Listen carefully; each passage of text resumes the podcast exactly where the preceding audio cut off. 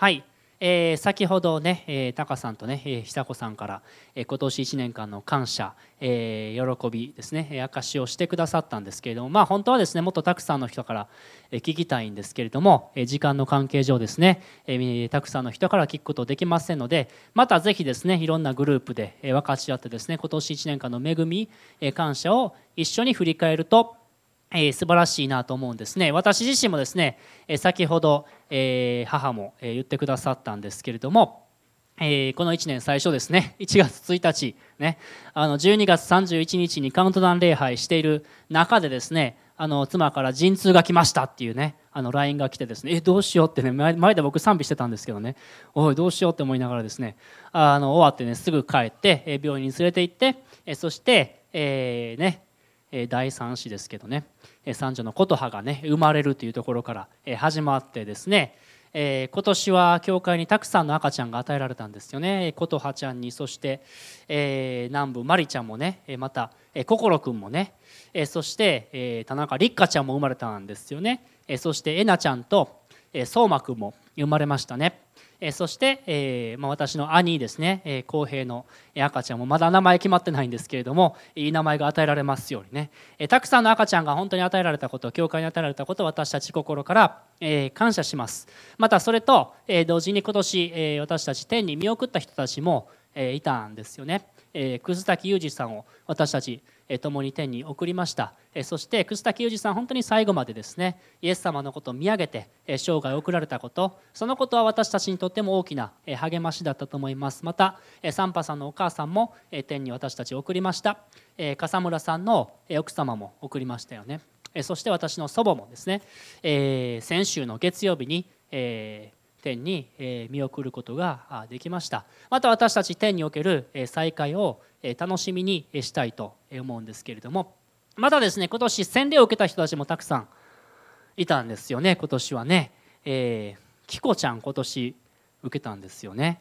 見てると思いますけどね。今年1月でしたよね。1月でしたよね。ねもうだいぶ昔のことに思いますけど琴美ちゃんもそうですよね、えーまた、えー、涼介くんもね、えー、ほいちゃんも友さのゆきこさんも、えー、まゆちゃんもね、えー、吉高美智子さんもさやかちゃんもまた楠滝さんも今年受けられたんですよね。そしてサンパさんのお母さんとまた妹さんも受けられたんですよね。たくさんの人がねえー洗礼を受けられて新しいイエス様にある人生を始められたことそれは大きな、えー喜びでした。また今年はファミリーキャンプもねあの規模で行うことができたって本当に考えられない恵みだと思うんですね。ちょうどコロナが落ち着いてた時期に開催することができて本当に神様が私たちに豊かに恵みを注いでくださったなというふうに思います。この1年間だけ振り返っても本当にいろんなことがありましたよね。また皆さんそれぞれの人生にもさまざまなことが起こったと思います。良かったこともあったと思いますしまた苦しかったこともあったと思います。私たちの人生には喜びや楽しみやまた苦しみ悲しみそして病。また学校に入学したり卒業したりまた誰かが生まれたりまたそして身近な人が誕生したりさまざまなことが起こります。でもですね今読んだ御言葉にあるように言葉は人となって私たちの間に住まわれた。言葉であるイエス様がこの地上に人となって来てくださって私たちと一緒に住んでくださった。この1年間の良い時も悪い時もどんな時にもイエス様がとにかく私たちと一緒にいてくださったことを今日一緒に覚えたいと思うんですね。私たち人生はアップダウンアップダウンを必ずあるんですよね。めっちゃいいと思う時もあったらなんかあしんどいと思う時も絶対にあるんです。でもイエス様はどんな時でも私たちと一緒に歩んでくださる。そのことをね今日一緒に考えたいと思うんですね。一つ押してくださいね。言葉は人となって私たちの間に住まわれたとあります。言葉は人となって私たちの間に住まわれた。言葉ってね何でしょうね。このねヨハネの福音書の一章の最初に戻るとですね初めに言葉があったっていう言葉があるんです。言葉は神と共にあった。言葉は神であった。この言葉っていうのはイエス・キリストのことを表しています。天地創造の初めからイエス様はおられてそしてその言葉によってこの天と地が創造されたということを示しているんですね。神の子であるイエス様のことを表す表現としてこの使徒ヨハネは言葉っていう表現を使ったんですよ。英語で言ったら The Word ですけれどもね。なんでイエス様を表すにヨハネは言葉っていう表現を使ったんでしょうね。なんででしょうね。あの皆さんがね、まあ、あのちょっと年いった人も何人かいるんですけどね。中学生とかねあの高校生やったとしてね。え例えばですね教室の中にね好きな人がねあのできたとしますよね。でその人のことがだんだん気になりますよね。この教室の中でねその人のことばっかり考えるんですよね。どんな表情してるかなとかね。誰と友達なんかなとかね。またその人は勉強できるんかな。どこに住んでるんかなとかいろいろ考えると思うんですよね。でももしね本当にその人と知り合いたいと思ったらどうしますか？まあ話すしかないんですよね。その人と話して実際に会話をしないとその人と知り合っていくっていうことは難しいんですよね。その人の言葉を聞く必要があるわけですよね。実際に喋ってみたら全然想像と違って全然好きじゃなくなったとかね。そんなこともあるかもしれないんですけどイエス様は神様からの言葉なんですね。神様から人類へのメッセージであるわけです。つまりイエス様のことが分かったら神様のことが分かるっていうことです。神様は目に見えないけれどもイエス様は見える形でこの世に来てくださったんですね。私たち神様のことを自分で勉強することできるかもしれません。探求もできるかもしれません。でももし本当に神様のことを知りたいんだったら神の言葉であるイエス様のことを通して分かるようになるんですね。その時にああ神様はこういうお方なのか。ああ神様ってこんな方なんだ。ということが分かってきます。だからもし神様のことを知りたいと思ったら是非イエス様のことを見てください。イエス様のことを追求していってください。そうしたらああ神様はこのようなお方だということが分かってきます。聖書の言葉を読む時も聖書の言葉を通してイエス様を求めてください。イエス様と出会うことができるように。そうしたらこの天地を作られた神様がどのようなお方なのかということが分かってきます。イエス様どうぞ教えてください。そのような心で願い求めるといいと思います。イエス様言われましたね。私が道であり真理であり命なのです。私を通してでなければ誰一人父の身元に来ることはありません。その続きイエス様は何て言ったか知ってますか？あなた方はもし私を知っていたら父をも知っていたはずですと言われたんですね。イエス様が言われたのは私のことが分かったら天の父が分かるよ。天の父なる神様のことが分かるよということでした。イエス様を通して神様が掲示されます。そしてですねもっと素晴らしいことですね。この御言葉が言ってることもっと素晴らしいことはですねその次をしてみてくださいね。イエス様は神様の言葉っていうだけじゃなくてね言葉は人となったというふうに書いてるんですね。言葉は人となって英語では The word became flesh. 言葉は肉になった。人間の肉体を持ったということですね。キリスト教用語で言ったら受肉ということですけれどもこれは実はですねものすごい奥義なんですね。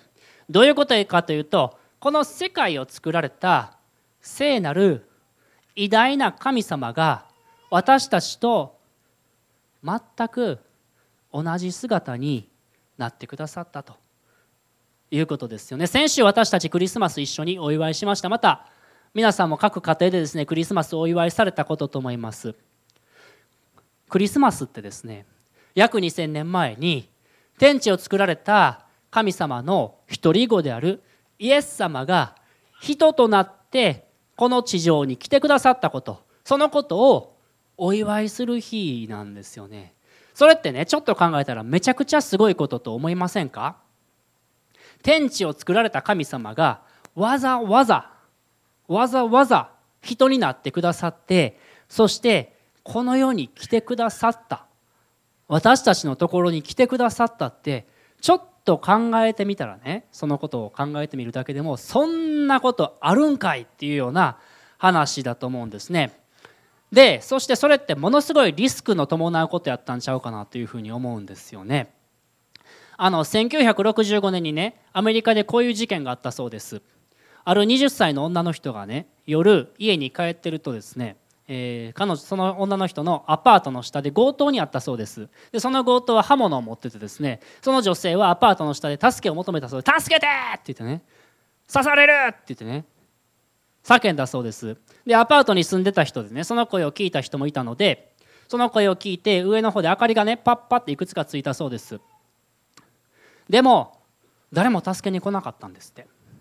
で明かりがついたのを見て強盗はちょっと逃げたんですけどでも誰も助けに来ないのを見てまた戻ってきてその女性のことを殺しちゃったんですって。で物を奪って逃げちゃったって。有名な事件だそうですけれどもなんで誰も降りてこなかったんでしょうね。降りてきたら自分もやられるかもしれないっていう恐れがあるんですよね。降りてきたら自分も傷つけられるかもしれない。自分も危ない目に遭うかもしれない。自分も危険にさらされるっていうそういうことを分かってるからだから誰も助けに来なかったと思うんですけれども。このイエス・キリストは自分を危険にさらしても私たちと同じ肉体を持ってくださったんですよね。そして私たちが経験するような葛藤や悩みや苦しみ悲しみ全てを経験してくださったお方なんですね。ヘブルの4章15節にこういう言葉があります。一つ押してください。私たちの大祭司は大祭司これイエス様のことですね。私たちの弱さに同情できない方ではありません。罪は犯されませんでしたがここすごいですね。すべての点で私たちと同じように試みに遭われたのです。すべての点でですね今私たちが経験しているような葛藤苦しみ悩みそういったことイエス様は全部通ってくださったということです。すべての点で私たちと同じようになった。そう書かれています。だからどういうことが言えるのかというとイエス様は私たちのことを分かってくださるということです。私たちのことを理解することができるということですね。私の祖母ですね、えこの月曜日に亡くなってですね、え木曜日に、え葬儀をしたんですけれどもえー、祖母はですね大正15年生まれなんですよ。すごいでしょ大正生まれってね、えー、94歳でね天に召されたんですけれどもまああの大正15年生まれですから第二次第二次世界大戦も、え、経験してるんですよね。そして戦争中をまあ戦争中に青春時代を送ってるんですよね。で本当に苦労して、えーまあ、育ったんですよね。まあ戦争中の話もよく私ね小さい頃あの聞かされたんですけれども。まあ、そしてですね結婚して姑さんとの関係もねとても大変だったそうですけれども。そのおばあちゃんがですね40代でねイエス様のこと信じてるんですよね。で信じた時はとてもね喜びにあふれてねもう帰りの電車とかでももう笑いが止まらないぐらいだったっていうふうにねあの言ってくれたんですけれども。僕思うのはねおばあちゃん多分いろんな苦しみいろんな辛いところを通ったと思うんですけれどもでも一緒に歩んでくださるそれを理解してくださる神様イエス様に出会ったことが本当に嬉しかったんだろうなっていうふうに思うんですね。祖母はねとてもあの人には厳しい面もあったんですよ。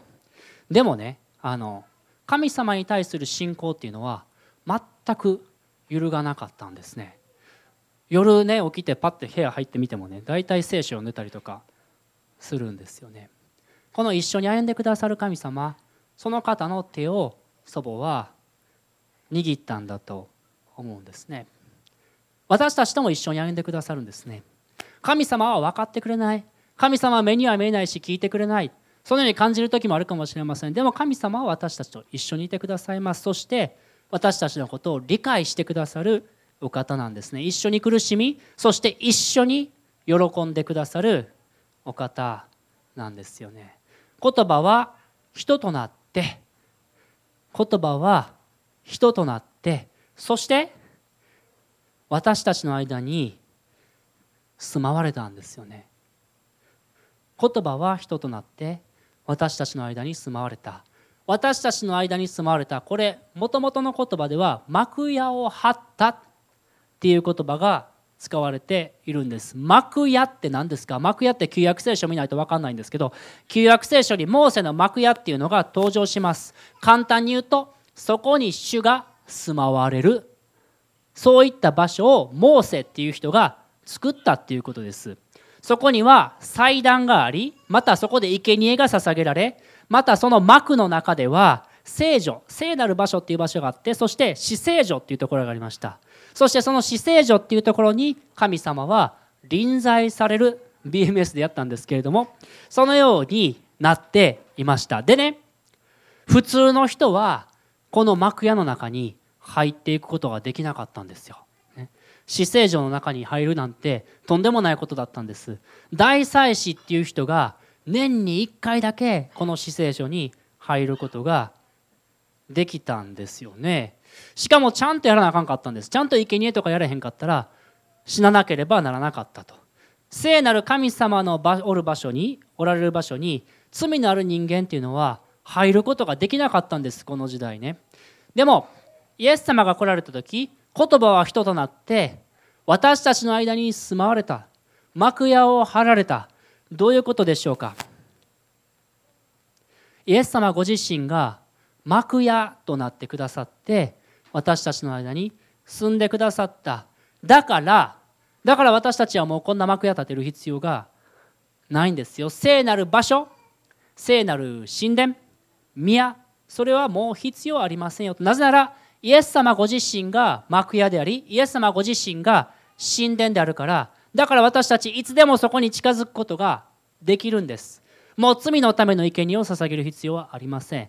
なぜでしょうか？イエス様ご自身が生贄となって罪を許してくださったから。もう大祭司も必要ないんですね。なぜでしょうか？イエス様ご自身が大祭司となってくださって私たちのために取りなしてくださるから。すごいことですよね。普通ね普通ちょっと考えたらね普通の宗教やったらね大体ねこういう戒律があってこれを守ってくださいよと。これだけお布施をしてね毎日お祈りしてこれをやったら救われるかもしれませんよっていうような話だと思うんですよ。でもイエス様の言ってることってあなたは受け入れられてますよっていうことですね。あなたは愛されてますよ。イエス様私イエス様が全部私たちのためにやってくださいましたよ。そういうことですね。イエス様が全部私たちのために成し遂げてくださった。だから私たちは感謝するようになるしだから私たちは祈るようになる反対なんですよね。イエス様が全てを成就してくださった。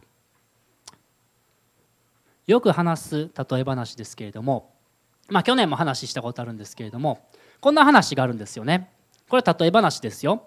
ある人が巨大な穴に落ちました。穴の中は泥だらけでした、ね、到底登ることなどできそうにありません。でそこにねこの穴の中にねあの穴の近くにねこの通りかかった人がいました。で一番最初に通りかかった人はあのマホメットでした、ね、でマホメットは穴に落ちた落ちた人向かって言いました。穴に落ちたのはね自業自得だよ。あなた罰受けてるんですよ。つまり失敗したら自分の責任だよ。自己責任だよ。ということを言って去っていったそうです。でそしてその次にブッダが来ました。ブッダが来てそして穴に落ちている人に向かって言いました。あなたは実はね穴には落ちてないよと。自分でそう思い込んでるだけですよ。全ては精神が作り出した錯覚ですよ。心沈めなさい。この世は無ですから、ね。まあ、そういったことを言って去っていったんです。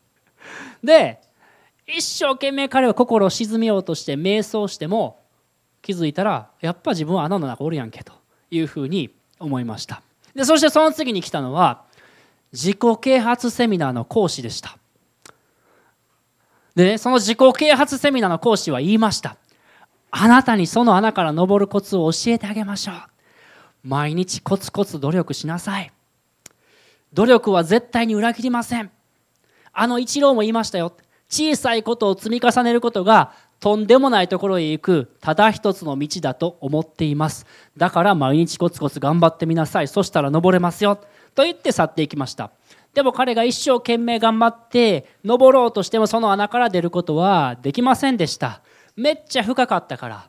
自分の力で登ることができないっていうことを彼はよく分かりました。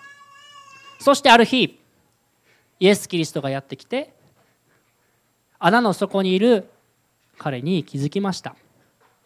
イエス様は黙って光り輝く衣を脱ぎ捨ててドロドロの穴の中にいる彼のところまでやってきて泥の中に入って穴の外へと彼を連れ出してくださいました。イエス様がわざわざリスクを冒して入ってきてくださった泥。